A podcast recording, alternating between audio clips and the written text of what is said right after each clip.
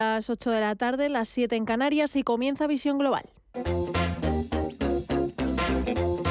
En Radio Intereconomía, Visión Global. Mireya Calderón. Último viernes del mes de noviembre y atípico porque Wall Street ha cerrado a las 7 de la tarde después de haber estado cerrado en el día de ayer por el Día de Acción de Gracias.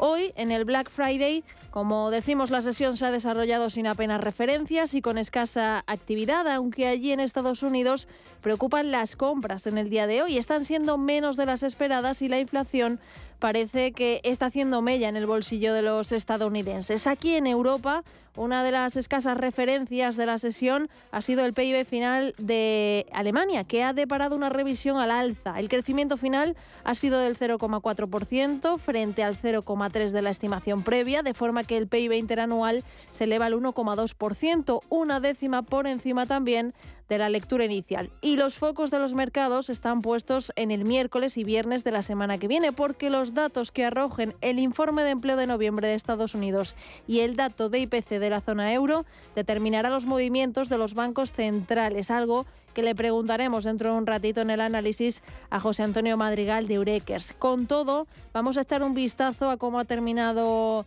Wall Street. Tan solo el Nasdaq ha tenido una bajada relevante, castigado por esa caída del 2% de Apple tras los graves problemas que tiene en su fábrica de iPhone en China y que van a causar una importante merma de las ventas. Se ha dejado el Nasdaq un 0,52% hasta los 11.226 puntos. El SP500 también ha retrocedido aunque una leve caída del 0,03% hasta los 4.026 puntos y el Dow Jones ha avanzado un 0,45% hasta los 34.347 puntos. Y vamos a seguir mirando un poquito más abajo en las bolsas LATAM y también a los mercados de divisas y materias primas y también al de criptomonedas. Estefanía Moniz, muy buenas tardes. Muy buenas tardes, Mireya. Pues sí, vemos en los mercados LATAM eh, signo mixto. El Merval de Argentina suma un 0,52% en los 161.778 puntos. El Bovespa de Brasil, sin embargo, está cediendo un 3% en los 108.552 eh, puntos. El IPSA chileno también lo vemos en negativo con un retroceso de medio punto porcentual en los 5.245 puntos y el IPC mexicano también se está dejando un 0,8% en los 51.562 puntos. Si miramos ya al mercado de las divisas y a las materias primas, vemos también números rojos, empezando por estas últimas, el petróleo, el barril de Brent, que está cediendo un 1,8% en los 83,78 dólares y el West Texas de referencia en Estados Unidos a 76,55 dólares con un leve retroceso del 1,78%. El oro, por su parte, como está sucediendo estos últimos días, continúa en positivo, subiendo medio punto porcentual en los 1.755 dólares la onza. Y en, el mercado de las divisas, el euro lo vemos balancearse entre el lado rojo y el verde. Lo vemos ahora mismo eh, prácticamente plano en los 1,04 dólares. Y la libra, por su parte, cede un moderado 0,2 en los 1,20 dólares. En las criptomonedas, la principal, el Bitcoin, también la vemos en números rojos, perder medio punto porcentual en los 16.496 puntos. Ethereum abajo un 1% en los 1.191 dólares y vemos también como Cardano pierde 0,27% en los 0,31 dólares. Así van los mercados y la economía y ahora vamos a por los titulares de las 8 de la tarde.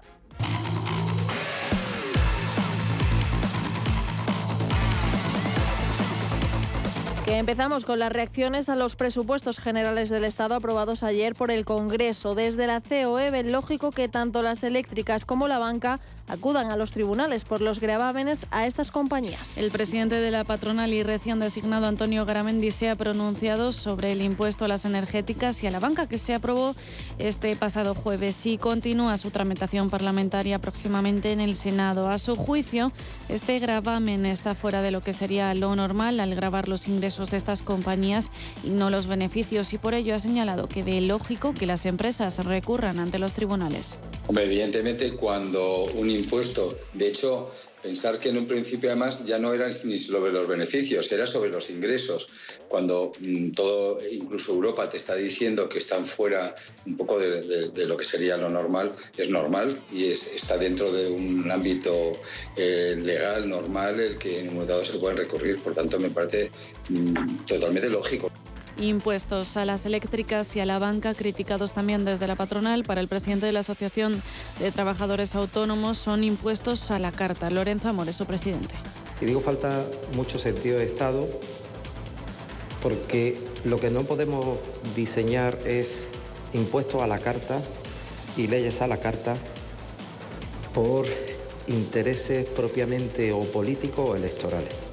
Cuando se habla de armonización en materia fiscal entre las comunidades autónomas y resulta que España es el único país que mantiene el impuesto de patrimonio, junto con Suiza, pues entonces te echa las manos a la cabeza y dice, armonización fiscal para lo que me interesa. Vuelvo a insistir, impuesto a la carta. De hecho, con este impuesto el Gobierno estima que recaudará un 10% menos porque se excluyen del impuesto los ingresos procedentes de actividades reguladas y el negocio exterior. Entre tanto, el Partido Popular pide al Ejecutivo que deje de pensar en los intereses electorales con los presupuestos generales del Estado. Alberto Núñez Feijóo ha puesto de manifiesto en un acto del partido que el, que el Partido Popular es la única alternativa que tiene España para gobernar a la mayoría y pide al Gobierno que no utilice los presupuestos generales como un arma para liderar Moncloa. El principal problema que tiene España ya no es que gobierne el Partido Socialista de Sánchez. No, el principal problema que tiene España es que al partido de Sánchez lo gobierna. Amigos, demostrar a los españoles que somos la única alternativa para que la mayoría vuelva a recuperar el gobierno de España y para que el gobierno de España vuelva a gobernar para la mayoría de los españoles es nuestra obligación. Y más cosas, porque el Gobierno y la Comisión Europea han remitido al Reino Unido una propuesta para que el campo de Gibraltar se transforme en una zona de prosperidad compartida. Que incluya la eliminación de la verja de Gibraltar de modo que se favorezca la movilidad de personas y mercancías entre la colonia y la Unión Europea. Lo ha anunciado el ministro de Asuntos Exteriores, José Manuel Álvarez, tras una reunión celebrada en Madrid con las principales autoridades locales y autonómicas con competencias en la zona para explicar el alcance de las negociaciones entre España y la Comisión sobre Gibraltar, que están en una fase muy avanzada y que ha calificado de positivas. Ahora, ha dicho Álvarez, la pelota está en el tejado del Reino Unido. Ahora le toca al Reino Unido eh, trasladarnos si está dispuesto a alcanzar ese acuerdo ya, porque lo que sí es evidente es que no podemos estar eternamente en esta situación. Yo creo que los ciudadanos del campo de Gibraltar y también eh, eh, las personas que viven en Gibraltar tienen derecho a tener predecibilidad, a saber cuál es el régimen por el que se van a regir. Insisto, la propuesta global que ha planteado España junto con la Comisión Europea y que el Reino Unido conoce es una propuesta global, equilibrada, y la incertidumbre económica y la subida de la inflación harán que este año en el Black Friday los descuentos sean algo menos agresivos que otros años. Desde la Confederación Española de Comercio descartan esos descuentos agresivos, por lo que las rebajas, dice el presidente de la patronal, se centrarán en determinados artículos. En declaraciones a Radio Intereconomía, el presidente de la Confederación Española de Comercio, Rafael Torres, estima que este Black Friday y el gasto medio será un punto inferior al de otros años. La gente va a ir a comprar más, es decir, va a haber más personas en las calles y y, comprando, pero que el gasto medio va a ser un poquito inferior a, otros años. Y, las causas son muy claras, y es, la falta de capacidad de compra que hay por efecto de la inflación. Las familias tienen que, comprar comida, que pagar luz, que pagar gas, gasolina, etcétera, todo eso está más caro y al final, lógicamente, uno tiene el mismo sueldo o parecido y, menos dinero disponible para comprar en aquello que puedes optar, ¿no? elegir.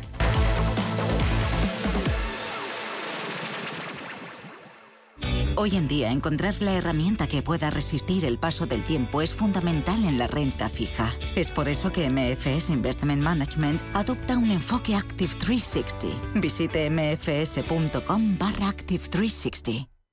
Solo hasta el domingo, en el Black Friday total del Corte Inglés. Disfruta de hasta un 40% de descuento en belleza, deportes, accesorios, entretenimiento, hogar y bricor. Solo en el Black Friday total del Corte Inglés, en tienda, web y app. Sí. Oye, Antonio. Hombre, Emilio. ¿Estás en casa? Sí. Me paso a verte. Tendrás jamón, ¿no? El jamón sí, de, de siempre, sí. Legado ibérico del pozo. Siempre sale bueno. Qué, qué- qué maravilla. O sea, ¿cómo, apetece un bocata de, de legado ibérico? Mejor que sean dos, ¿no? Que sean dos, sí. ¿Es usted un perjudicado por la debacle del Banco Popular? Sepa que la vía civil está bloqueada tras la sentencia del Tribunal de Justicia Europeo. En Durán y Durán Abogados tenemos una alternativa a través de la vía penal. Si es usted un afectado y desea seguir luchando por la recuperación de su inversión, llámenos al 983 30 20 o entre en duranyduránabogados.com. Le ayudaremos. Amos de Casa, el magazine para hombres y mujeres en el que encontrarás todas las ideas y sugerencias para la supervivencia doméstica, además de ocio, cultura, compañía y buen humor. Amos de Casa, los domingos a las 10 de la mañana en Radio Intereconomía. Te esperamos.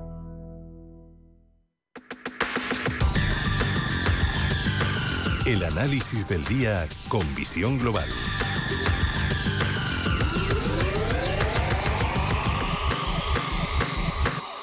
Un primer análisis para el que saludamos a José Antonio Madrigal, director general de Breakers. Muy buenas tardes, José Antonio, ¿qué tal? ¿Qué tal, Mireia? Buenas tardes. Hoy poca actividad con Wall Street, Wall Street operando hasta las 7 de la tarde. Lo que sí preocupa allí es el Black Friday y las compras, porque parece que la inflación ha hecho mella en el bolsillo, ¿no? Bueno, pero yo creo que al final cada año estamos batiendo datos y en Reino Unido, por ejemplo, hoy ya se habían batido más de un 3% los datos de- del año pasado. Es decir, eh, la inflación lo que va a hacer, evidentemente, es que esa facturación sea mayor, sí o sí. Que hayamos comprado menos, eso puede ser. Es decir, si lo que antes nos costaba 100, ahora nos cuesta 110, si realmente nos hemos gastado 105, hemos gastado más o menos que el año pasado. Claro, esa es la cuestión, porque realmente con la inflación, como bien dices, en prácticamente todo el mundo disparada, eh, realmente una subida de ventas del 3% quizá no haya sido tan positivo. La semana que viene tenemos eh, fechas claves. El próximo viernes conoceremos el informe de empleo en Estados Unidos, que va a ser crucial para lo que siga haciendo la Fed, ¿no? Sí, y además eh, venimos, eh, yo, creo que desde este, desde el 3 de noviembre, eh, que el mercado hizo un suelo, un suelo no sabemos si en el corto, en el medio, en el largo plazo, o será el suelo verdadero ya y los mercados eh, repunten hacia arriba, lo que sí que vemos es que eh, ya llevamos de subidas, y te hablo ahora mismo del tecnológico Nasdaq, más de un 10%, por, 10 en, en estos veintipoco días. Esto quiere decir que, bueno, que al- algo, algo va bien. No sabemos qué, pero algo va bien. Hay que entender que los mercados siempre se adelantan a los acontecimientos. Es decir, eh, y da igual de qué acontecimiento hablem- habl- hablamos, eh, da igual eh, eh, eh, de lo que hablemos. Es que eh, los mercados no, no es en sí que se adela- adelantan, es que tienen una capacidad de adaptación terrible al momento presente. Es decir, cualquier noticia que salga, cualquier, eh, no sé, siempre lo digo, eh, un virus, eh, un, un atentado, no sé, un- un- una catástrofe natural, es decir, cualquier cosa que ocurra en milésimas de segundo, eso está descontado en, en el, precio de las acciones. Por lo tanto, si ahora en tan solo veintipocos días llevamos un 10% de recuperación y ya eh, el tecnológico Nasdaq, que bajaba más de un 35%, ya está en torno a un 25% eh, de caída desde los máximos de enero, esto quiere o viene a decir que mal, mal, mal las cosas no están como se preveían en un principio. Es decir, eh, no mm, vamos a saber qué ocurrirá la semana que viene, pero lo que sí que podemos decir hasta este instante es que nos encontramos con un sector de la energía que sigue fuertísimo, que está en máximos históricos, que no para de subir. Nos encontramos con sectores con perspectivas futuras muy buenas, como pueda ser el sector de la ciberseguridad. Hemos visto eh, aquí en España eh, que ha sido atacado hasta la agencia tributaria, ¿no? Eh, han sido atacados. Eh, por ejemplo, hos- hospitales en los que han sacado información eh, de enfermedades y de, datos personales de todo tipo. O sea, la cuestión es la ciberseguridad la vamos a ver ya no solo para las empresas, sino también para particulares, para para, para estados, pues, otro sector que lo va a hacer muy bien. Y luego un, un sector eh, a muy largo plazo, eso sí, que también lo hará muy bien, es el sector del agua. El sector del agua es un sector que tenemos olvidado, pero que hay acciones que ya estamos viendo en máximos históricos y que muy probablemente estas acciones la próxima década lo hagan muy bien, porque hay que entender que necesitamos agua para, para sobrevivir. Agua, me refiero a agua dulce, y solo menos del 3% del agua que existe es agua dulce. Y de esta, más del 70% está congelada. Es decir, es que prácticamente nos queda menos del 1% eh, para consumo, es decir, agua potable. Y de este 1% que existe, ojo, porque también hay, hay que entender que más del 30% se pierde porque las canalizaciones son muy antiguas. Entonces, nos vamos a encontrar en un sector eh, que muchos subsectores dentro de este sector eh, lo van a hacer bien. Es decir, todas aquellas obras públicas que van a tener que salir en los países a arreglar estas estas eh, pues llamadas tuberías no para que pase el agua y no se pierdan bueno pues hay que entender que en todo en todos los países son muy obsoletas estamos hablando de que son cosas antiguas y que seguro seguro nos vamos a encontrar con este sector y sus subsectores eh, siguientes eh, que lo van a hacer bien. Eh, no, no digo la semana que viene ni el próximo mes, es que me atrevo a decir que se va a multiplicar por mucho para los próximos años. Vamos a hablar ahora, ahora de China, que con los récords de cifras por contagio en coronavirus preocupa. Los mercados de momento parece que lo están sorteando bien, pero las materias primas sí que se están viendo afectadas.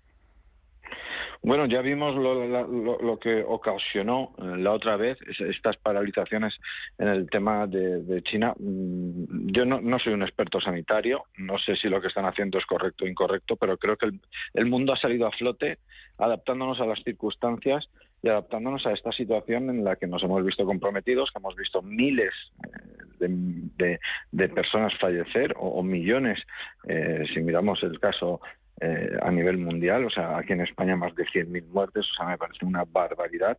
Eh, pero bueno, ha venido así, pero sí que es cierto que eh, yo, y te hablo a título personal, hubo un momento en la pandemia que dije, esto ya se ha quedado así para el resto de la vida, ¿no? O sea, esto mm, se ha fastidiado el mundo, ¿no?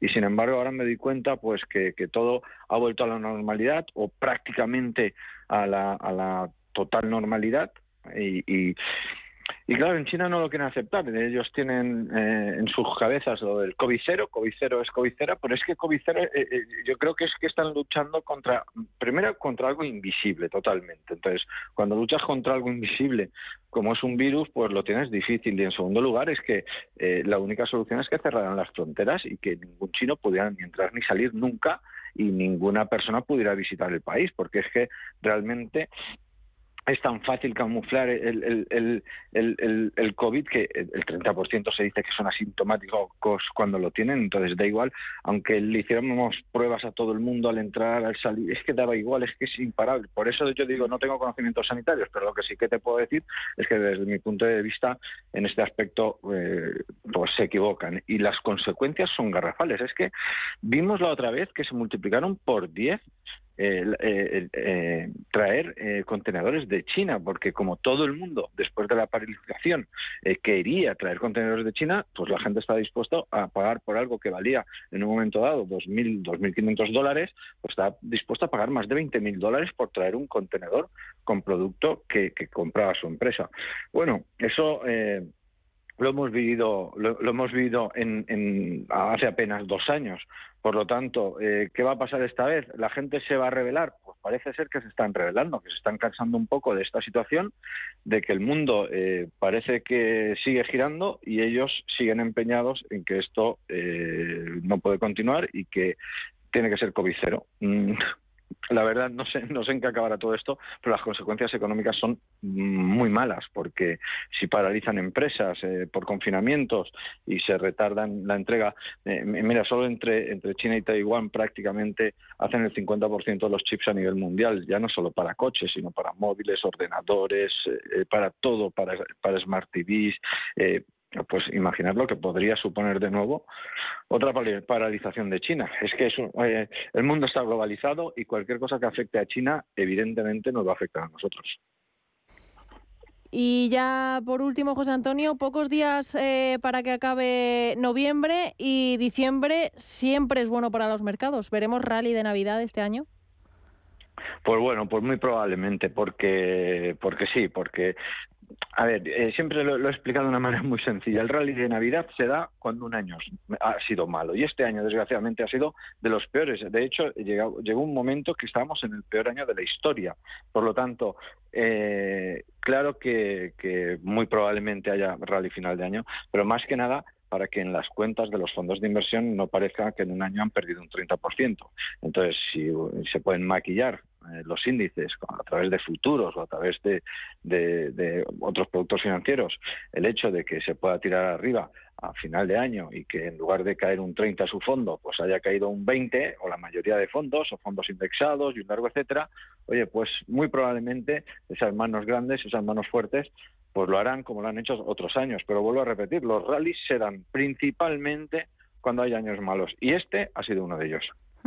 Pues José Antonio Madrigal, director general de Breker, much muchísimas gracias por este análisis y que pases un buen fin de semana. Un abrazo. Igualmente, Mireya, felices inversiones. Chao.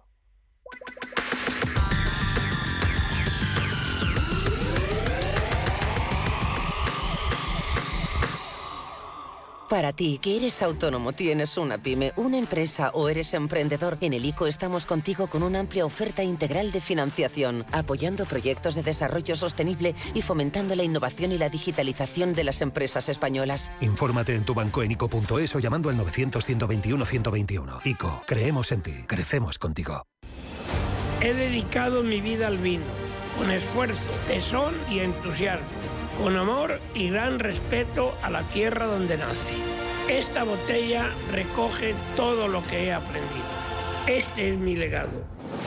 Jesús Sillera, un Ribera del Duero de leyenda. Disfrútalo con moderación. Información internacional. CaixaBank patrocina este espacio.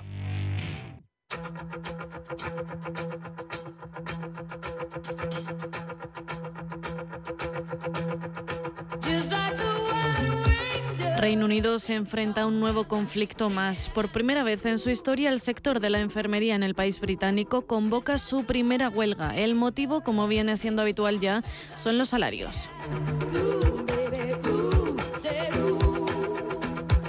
Decimos habitual porque el Reino Unido ha sufrido en los últimos meses varias huelgas, sobre todo las que protagonizan también el sector de transportes y de los ferrocarriles de cara a Navidad. Pues bien, volviendo a la huelga de los enfermeros, se convocan de manera oficial paros los días 15 y 20 de diciembre por primera vez en sus 106 años de historia.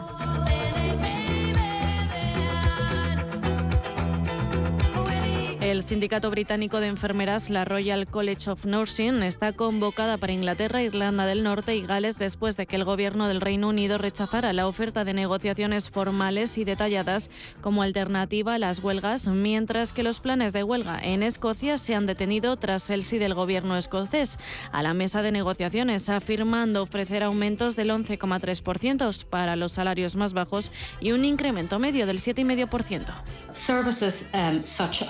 Oncology Bajos salarios, insuficiencia de personal y una atención menos sobresaliente. Así define la situación del sector la secretaria general del sindicato, Pat Cullen. De hecho, según el RCN, hay 47.000 puestos de enfermería sin cubrir en Inglaterra. En este sentido, el sindicato reclama un aumento salarial significativo por encima de una inflación histórica que ya supera el 11%. El paro se llevará a cabo en fases, lo que significa que se podrían anunciar más fechas de huelga después de la acción inicial en diciembre si los gobiernos no logran entablar negociaciones formales, como ya ha ocurrido.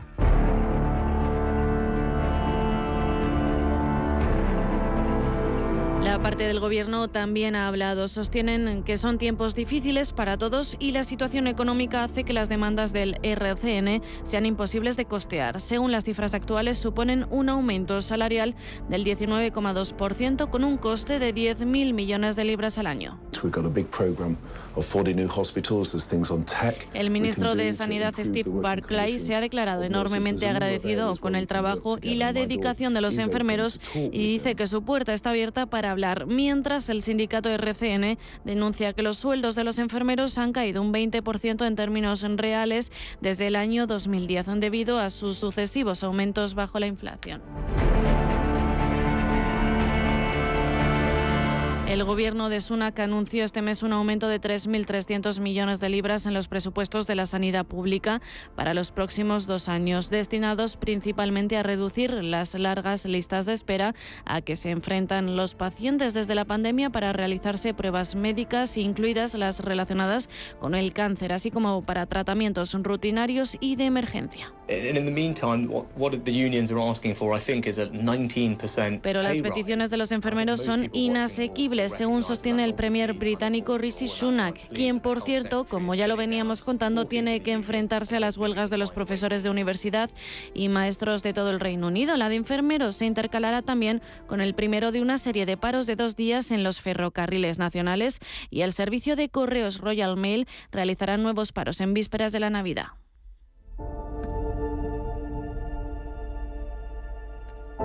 Más de 7 millones de personas se esperaban en septiembre para recibir tratamiento en los hospitales de Inglaterra, una cifra récord desde que se creó este indicador en 2007. Según el sindicato RCN, hay 47.000 puestos de enfermería sin cubrir en Inglaterra. El problema más notorio es la crisis de financiación y la falta de personal y por consiguiente calidad. En sus 106 años de historia, la primera huelga de los enfermeros en el Reino Unido llega en plena crisis de la sanidad pública en un país golpeado por crecientes protestas y con incertidumbre económica.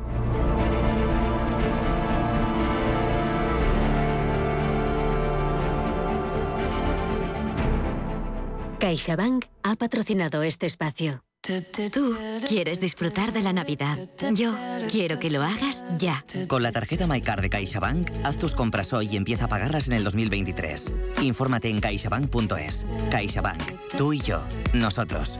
MyCard. Tarjeta de crédito emitida por CaixaBank Payments and Consumer. Promoción válida hasta el 31 de enero de 2023.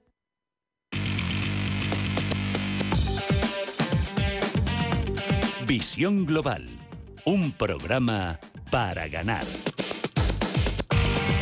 Y ahora echamos un vistazo a las portadas de los diarios internacionales. En el Reino Unido, The Guardian sigue de cerca la guerra en Ucrania. Gran parte del país se encuentra sin electricidad ni agua tras los misiles rusos. The Times destaca el partido que ha empezado hace escasa media hora entre Inglaterra y Estados Unidos en el Mundial de Qatar.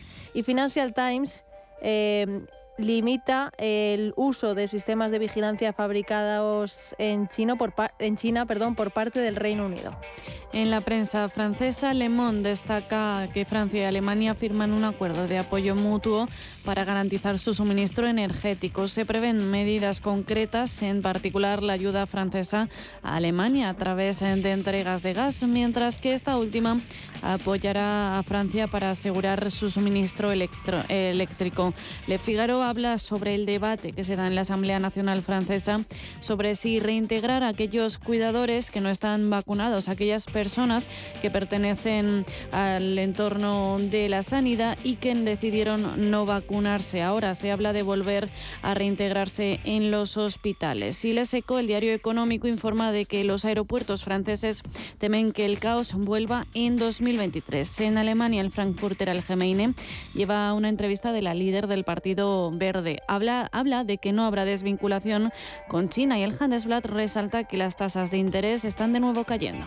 Al otro lado del Atlántico, los estadounidenses viven una jornada de festividad por el Día de Acción de Gracias celebrado ayer. Hoy, de hecho, Wall Street ha abierto solo media sesión. The New York Times ocupa su portada con lo que costarán al consumidor las compras navideñas. The Washington Post analiza cómo China vuelve de nuevo a situar la COVID en el centro de sus vidas, marcando nuevo récord de casos. Y The Wall Street Journal se pregunta por qué los compradores de Black Friday no están encontrando grandes ofertas este año. Y terminamos con la prensa latinoamericana. El Clarín argentino destaca que el gobierno urge al campo a aportar 3.000 millones de pesos al presupuesto. El Universal de México informa de que el presidente Andrés Manuel López Obrador ha adelantado en el comunicado de prensa que realiza cada día las llamadas mañaneras que habrá una reunión con su homólogo de Estados Unidos, el presidente Joe Biden, y también con el primer ministro de Canadá, Justin Trudeau. En términos de relaciones bilaterales, ambos visitarán México la segunda semana de enero de 2023 para la cumbre de los líderes de América del Norte, que tendrá como sede la Ciudad de México. Vienen los dos, se está este, planteando que haya primero una reunión bilateral, puede ser con Estados Unidos, que son los que están pidiendo esta reunión, y luego, antes, es seguro que se dé otra bilateral con Canadá, ¿sí? Y terminamos con el logro brasileño que continúa actualizando el Mundial de Qatar. Neymar y Danilo no podrán estar en la fase de grupos por lesión.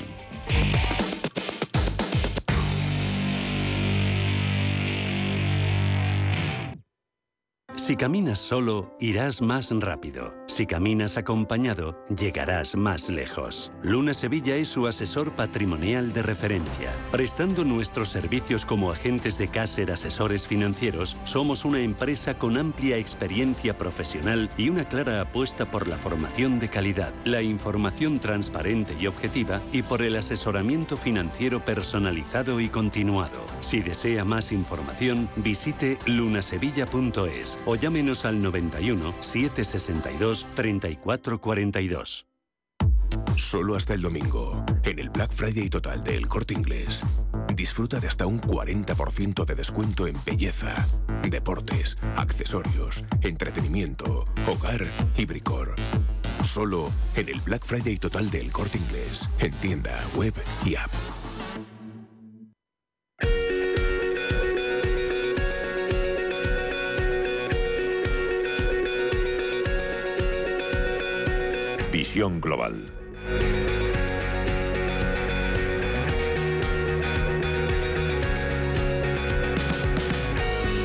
La temporada de Navidad está a la vuelta de la esquina y muchos ayuntamientos españoles, ayuntamientos como el de Madrid, ya le han dado al botón rojo para encender un año más las luces navideñas.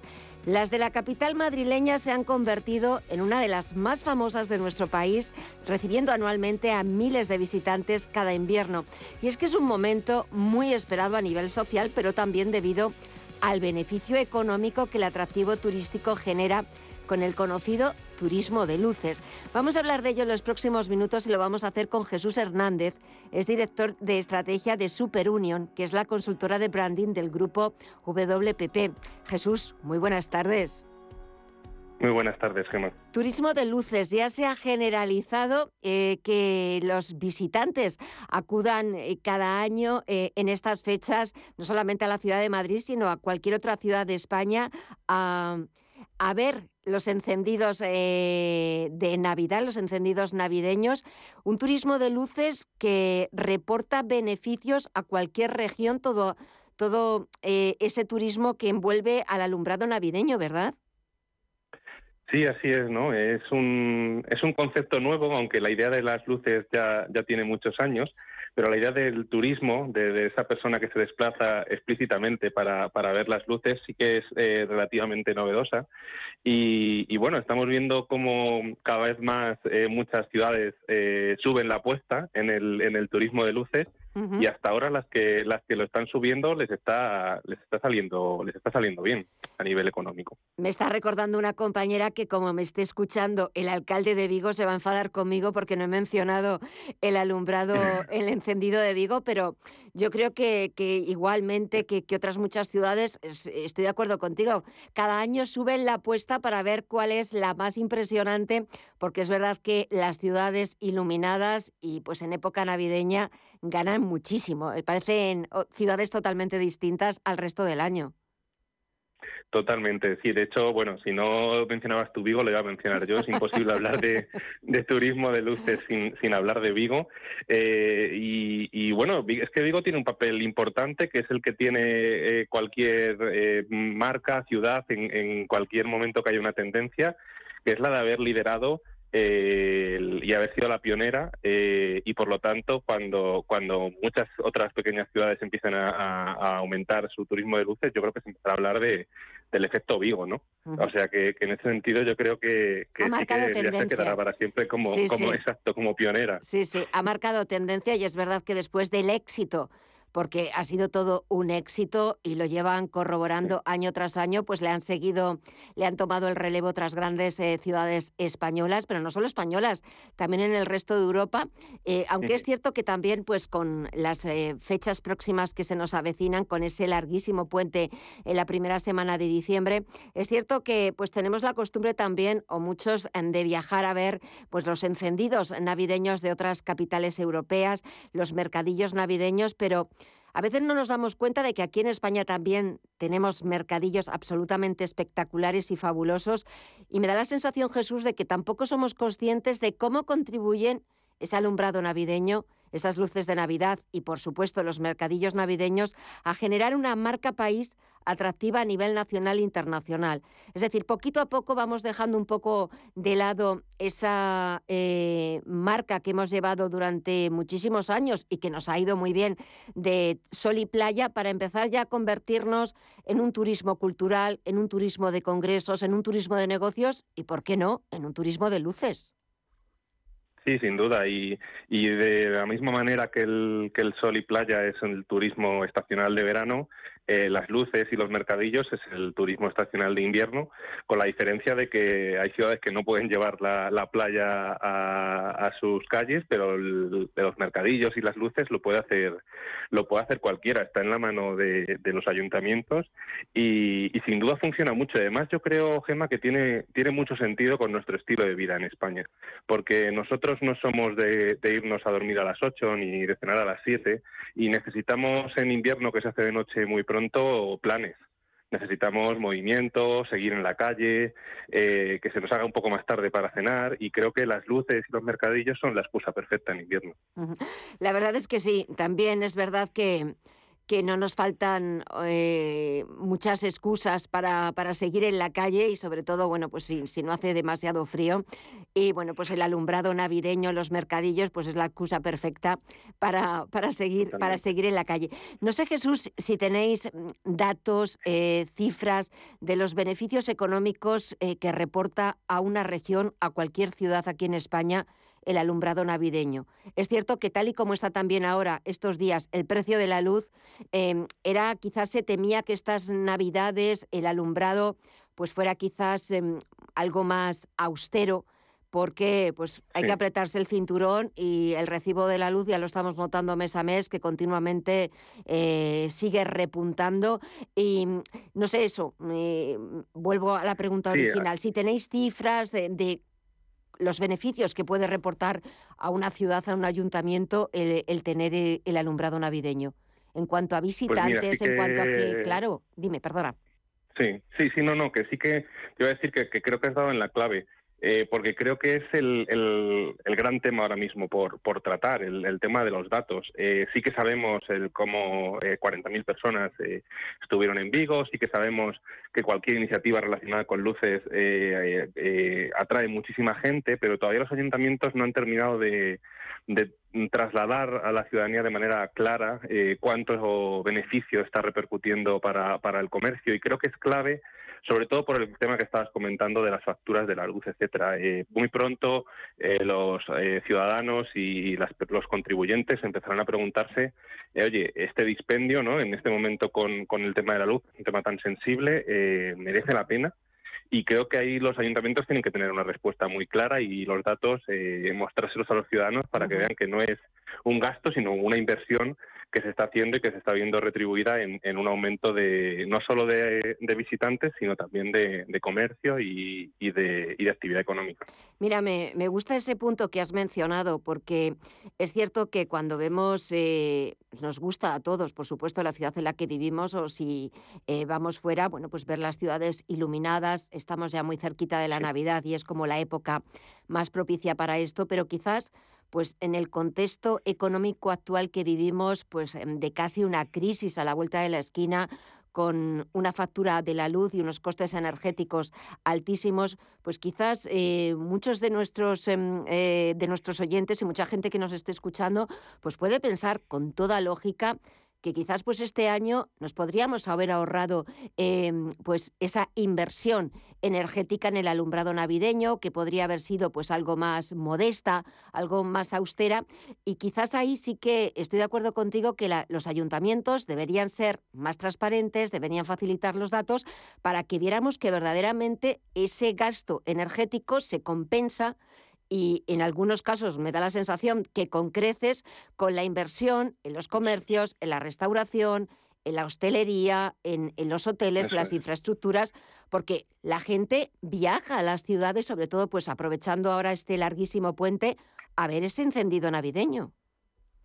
Sí, y, yo añadiría eh, más, incluso no solo la, retribución que, tienen las ciudades a nivel puramente económico durante durante esos eh, durante esas semanas, incluso meses, eh, y creo que en Vigo ha habido em, reservas completas en, todos los hoteles, y creo que, que, los datos son esos, y creo que con el largo plazo incluso habrá que añadir a esos datos que comentas elementos puros de cómo estás posicionando a tu ciudad en el mapa, cómo estás poniendo a Vigo en boca de todos cuando quizá a lo mejor no solía estarlo y cómo eso va a terminar atrayendo inversión, eh, talento, ciudadanía y cómo la gente al final se va modelando la idea de una ciudad eh, más innovadora o más abierta o más amable en función a detalles como estos, ¿no? Y que es verdad que no se ve la, retribución no se ve de manera tan clara como la como como por hacer por ejemplo los hoteles o como van a ser los comercios, pero que sí que yo creo que en el largo plazo, mm, por ejemplo Vigo va a ver como la percepción de la marca Vigo, por así decirlo, va a ser va a ser muy buena eh, solo por por esto y eso le va a dar eh, beneficios todo el año, no solo en Navidad. La verdad es que fue una iniciativa pionera de, su alcalde. Eh, fue también muy criticada, pero al final los hechos son los hechos y los hechos vienen a demostrar que tienes razón y que esa iniciativa ha sido todo un éxito o por el contrario que ha sido un fracaso. Año tras año es cierto que Vigo y su alcalde, el ayuntamiento, se superan y también de alguna forma pues hacen que el resto de ciudades españolas rivalicen por ver si, si podemos superar al encendido navideño de Vigo, pero, pero también estoy de acuerdo contigo en que al final eh, esto es un antes y un después, es un punto de inflexión que ha servido no solamente para posicionar a Vigo en el mercado nacional, sino también para hacerlo atractivo porque ha salido en las portadas de diarios internacionales y para hacerlo también atractivo de cara al turismo, que no solamente eh, bueno, pues viene en, en julio o en agosto, en la temporada turística de verano, sino que también el turismo de luces y el turismo de invierno también empieza a tener eh, cada vez mucho más auge.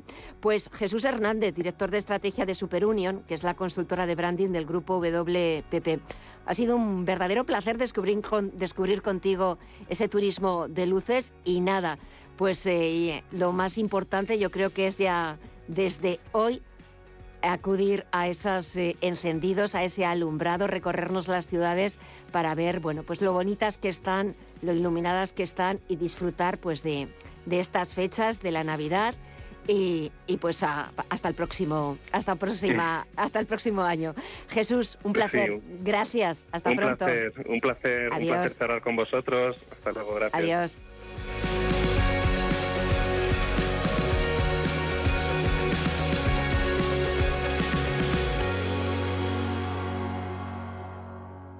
Aprovecha el Black Friday con Don Pal.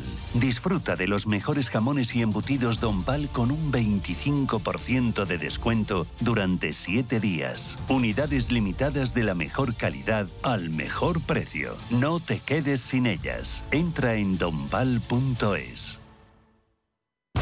Los domingos a las 10 de la noche tienes una cita con el Club de los Negocios Raros un magazine dedicado al mundo de los libros. Actualidad, entrevistas, literatura y poesía tienen cabida en este espacio cultural de Radio Intereconomía, dirigido por Andrés Sánchez Magro, todos los domingos a las 10 de la noche.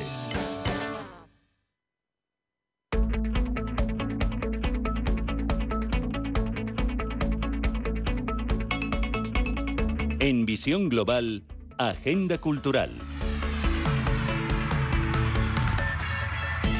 Vamos a por el último fin de semana del mes de noviembre. Ya huele a Navidad, pero hay mucho más que hacer, así que vamos a ver los planes, empezando por las carteleras.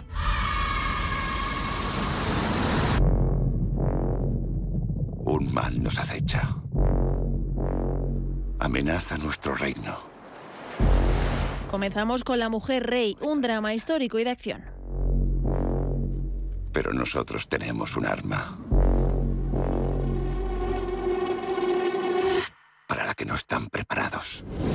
Nos encontramos en el reino de Dahomey, la actual Benin, a finales del siglo XVIII. Inanisca, la general más destacada de las Amazonas, debe enfrentarse a la invasión francesa y a las tribus de alrededor que tratan de acabar con su honor y esclavizar a su gente. Debemos contraatacar por nuestro pueblo. Nanisca. Me pides que... Esta mandataria encabezará su ejército en el que se encuentra su hija Nawi, en una lucha para evitar que todo lo que aman sea destruido para siempre.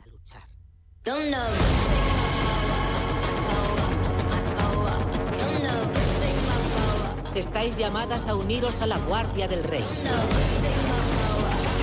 Ningún reino en toda África comparte ese privilegio. Entrenad duro, luchad aún más duro. El ejército formado por mujeres se encargará de defender lo que es suyo con uñas y dientes.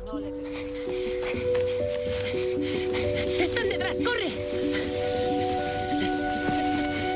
Ah, estás aquí. Me quedo a dormir con Remy. ¿Volverás algún día a casa? Puede. Seguimos con Close, un drama dirigido por Lucas Dont.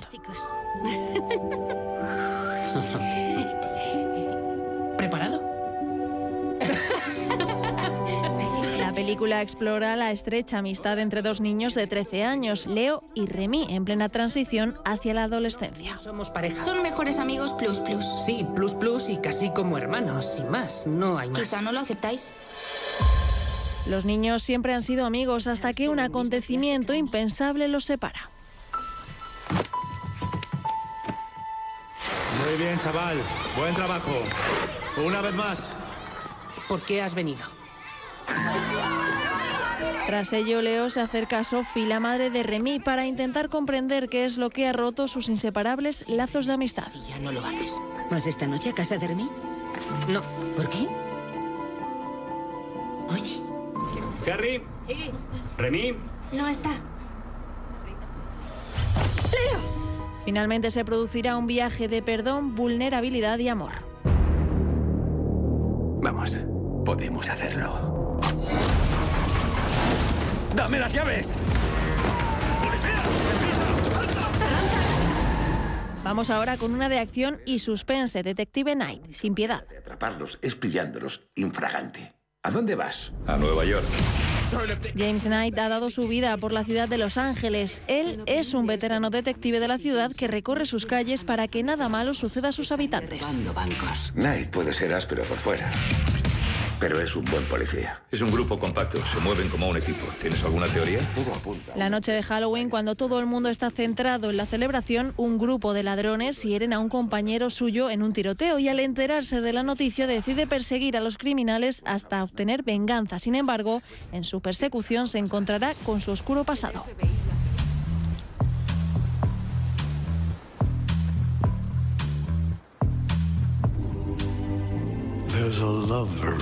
Continuamos con Hasta los Huesos, un drama de terror romántico.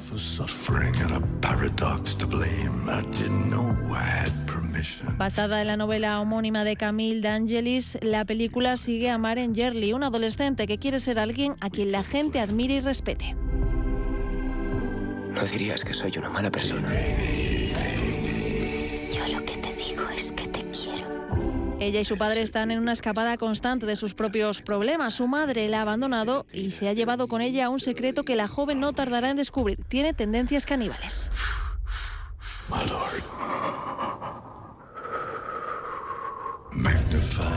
Maren se embarca en un viaje para conocerse mejor y lo que nos espera es que aparezca el amor. Tras conocer a un vagabundo marginado que vive al margen de la sociedad, los dos se lanzarán a vivir una odisea a través de las carreteras secundarias de América. Sin embargo, a pesar de sus esfuerzos, todos los caminos conducen a sus aterradores pasados y a una última parada que determinará si su amor puede sobrevivir a sus diferencias. ¿No me vas a contar nada? Creo que se lo tendríamos que decir. Pues yo no veo por qué. Es que es difícil entender. Fácil no es. No sé por qué se ha enfadado. Bueno, ya sabes cómo es.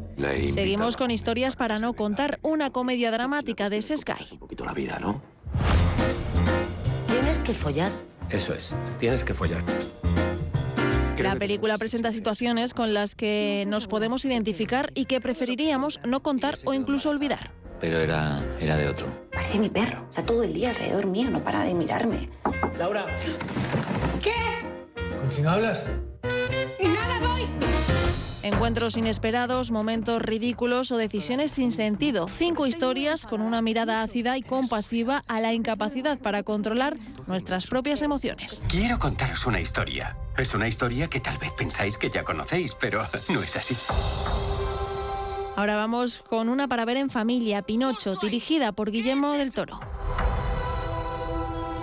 ¡Pero si habla! Solo es una marioneta. Esta es una adaptación de acción real del clásico cuento infantil escrito por Carlo Collodi. Y en esta versión, Pinocho sigue al anciano carpintero Gepetto, quien ha creado un muñeco que asemeja a un niño, Pinocho. ¡No lo entiendo! Anhelando tener el hijo que nunca tuvo, el anciano desea que la marioneta de madera que ha creado cobre vida. Y una noche los deseos de Gepetto se hacen realidad. Hay algo que me gustaría darte. Un libro de texto que perteneció a un chico muy especial. ¿El niño al que perdiste? Anda, come y habla, pero Pinocho sabe muy poco de los peligros que esconde el mundo real. ¡Hola! ¡Clay Jr. ¿Qué hace la presidenta en nuestra granja? Nuestro mundo. Y acabamos con otra para los más peques, Mundo Extraño. Yo no soy mi padre. Él era el explorador. Sé que solo eras un niño cuando desapareció, pero eres nuestra única esperanza. Los Grades son una familia conocida en todo el mundo. Todos ellos son unos exploradores de mundos célebres. Un día, todos juntos, llegan a un nuevo lugar, nunca pisado por nadie. ¿Quiere ayudar? Claramente es un terreno inexplorado. Allí tendrán que enfrentarse a numerosos peligros y descubrirán nuevas criaturas jamás documentadas. Sin embargo, la misión se pone en riesgo y amenaza fracasar debido a los abundantes peleas entre los componentes de la familia. ¡Soy abuelo! Mundo Extraño es un homenaje a las revistas pulp, las populares historias de ficción de la primera mitad del siglo XX.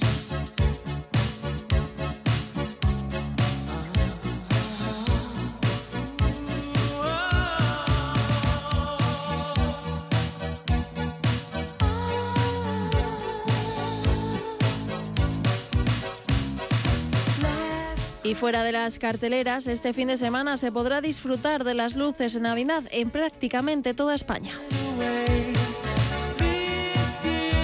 Durante todas las fiestas de Navidad, luces de todos los colores inundan las ciudades. Calles, plazas y edificios estarán iluminados con millones de lámparas que cumplen con los más estrictos requisitos de respeto al medio ambiente y eficiencia energética, iluminando más, pero consumiendo menos.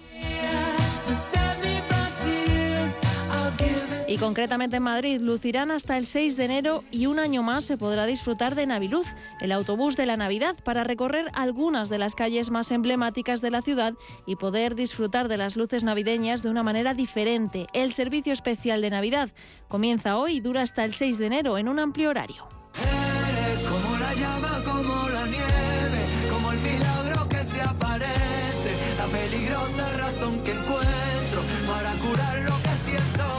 Y acabamos con estreno musical de Manuel Carrasco, Eres. La vida me da la muerte, vamos corriendo detrás del viento, sorteando los contratiempos. Uno de los protagonistas indiscutibles de la semana es el onubense, que presenta su octavo álbum de estudio, Corazón y Flecha. Uno de los temas que incluye es este Eres, que él mismo presenta como una canción venenosa y adictiva como el amor. Sembramos sobre el barro y de los ojillos nos salen flores que no se ven. Y así despedimos el último fin de semana de noviembre. Explico lo que yo no sé, que no puedo aunque quiera dejarlo. Eres como la llama, como la nieve, como el milagro que se aparece, la peligrosa razón que encuentro para curar lo que siento. Eres a veces frágil, das la vida, me das la muerte, Vamos corriendo detrás del viento, sorteando los contratiempos. Que yo no quiero trampas, pero si vienen de ti me dejo. ¿Qué importa que yo pierda? Yo gano siempre cuando te tengo. Que yo lo quiero todo, pero ese todo te nombra a ti. Si tengo algo verdadero,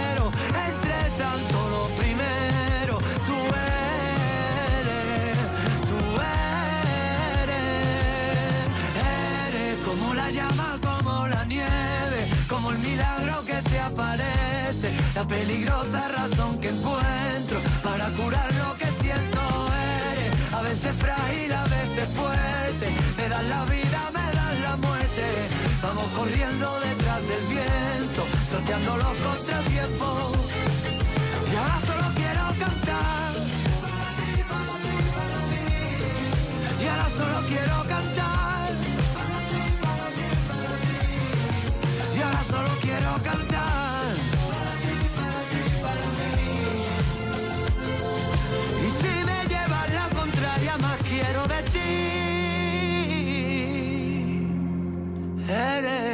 Como la llama, como la nieve, como el milagro que se aparece, la peligrosa razón que encuentro para curar lo que siento.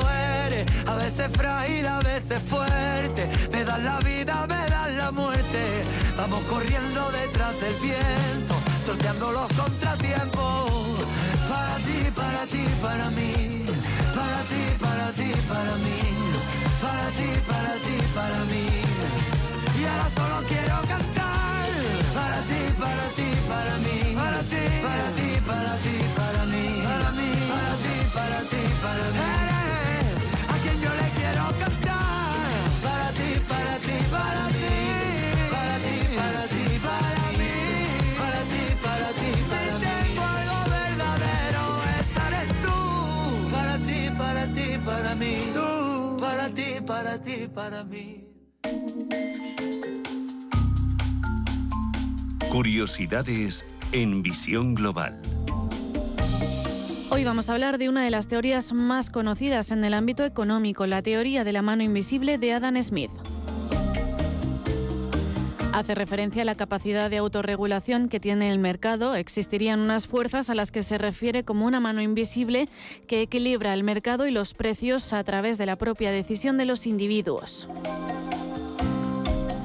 Según Smith, la mano invisible se encarga de arreglar las posibles contradicciones y problemas que tiene el propio funcionamiento de los sistemas económicos. Pero la mejor forma de entender esa mano invisible es con un ejemplo y qué mejor que utilizar lo que hemos vivido para mostrarlo. Con la llegada del coronavirus, la demanda de servicios de streaming o nuevas formas de teletrabajo buscaban nuevos modelos de negocio con los que beneficiarse y han conseguido que las compañías, cuando parecía que todo iba a colapsar, mucha gente mantuviese su trabajo y pudieran prosperar o entretenerse durante muchas horas metidos en casa. ¿Y vosotros qué opináis? ¿Creéis como Adam Smith estaba en lo cierto y hay una mano invisible que autorregula el mercado?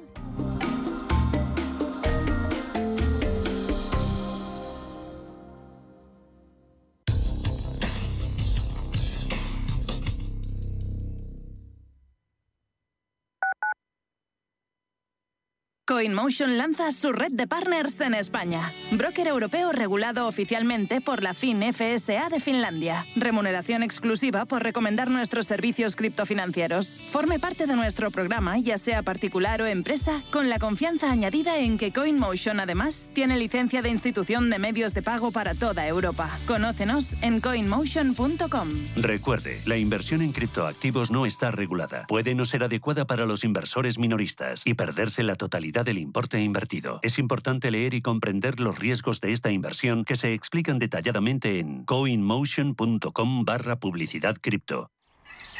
Aquí, en la Comunidad de Madrid, todos podemos tener un pueblo.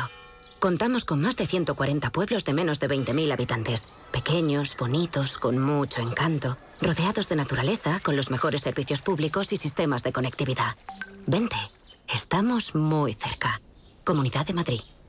Amos de Casa, el magazine para hombres y mujeres en el que encontrarás todas las ideas y sugerencias para la supervivencia doméstica, además de ocio, cultura, compañía y buen humor. Amos de Casa, los domingos a las 10 de la mañana en Radio Intereconomía.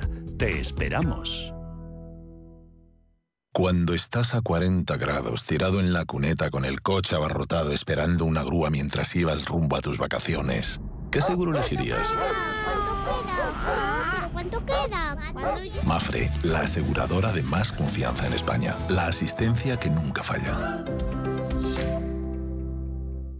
Si es retraído, necesita hablar. Si siempre está solo, necesita hablar. Si nunca habla, necesita hablar. Hay alumnos que no levantan la mano aunque necesiten hablar. Detectar problemas socioemocionales es el primer paso para solucionarlos. Por eso contamos con un equipo especializado, cursos y guías para asesorarte. Infórmate. Comunidad de Madrid.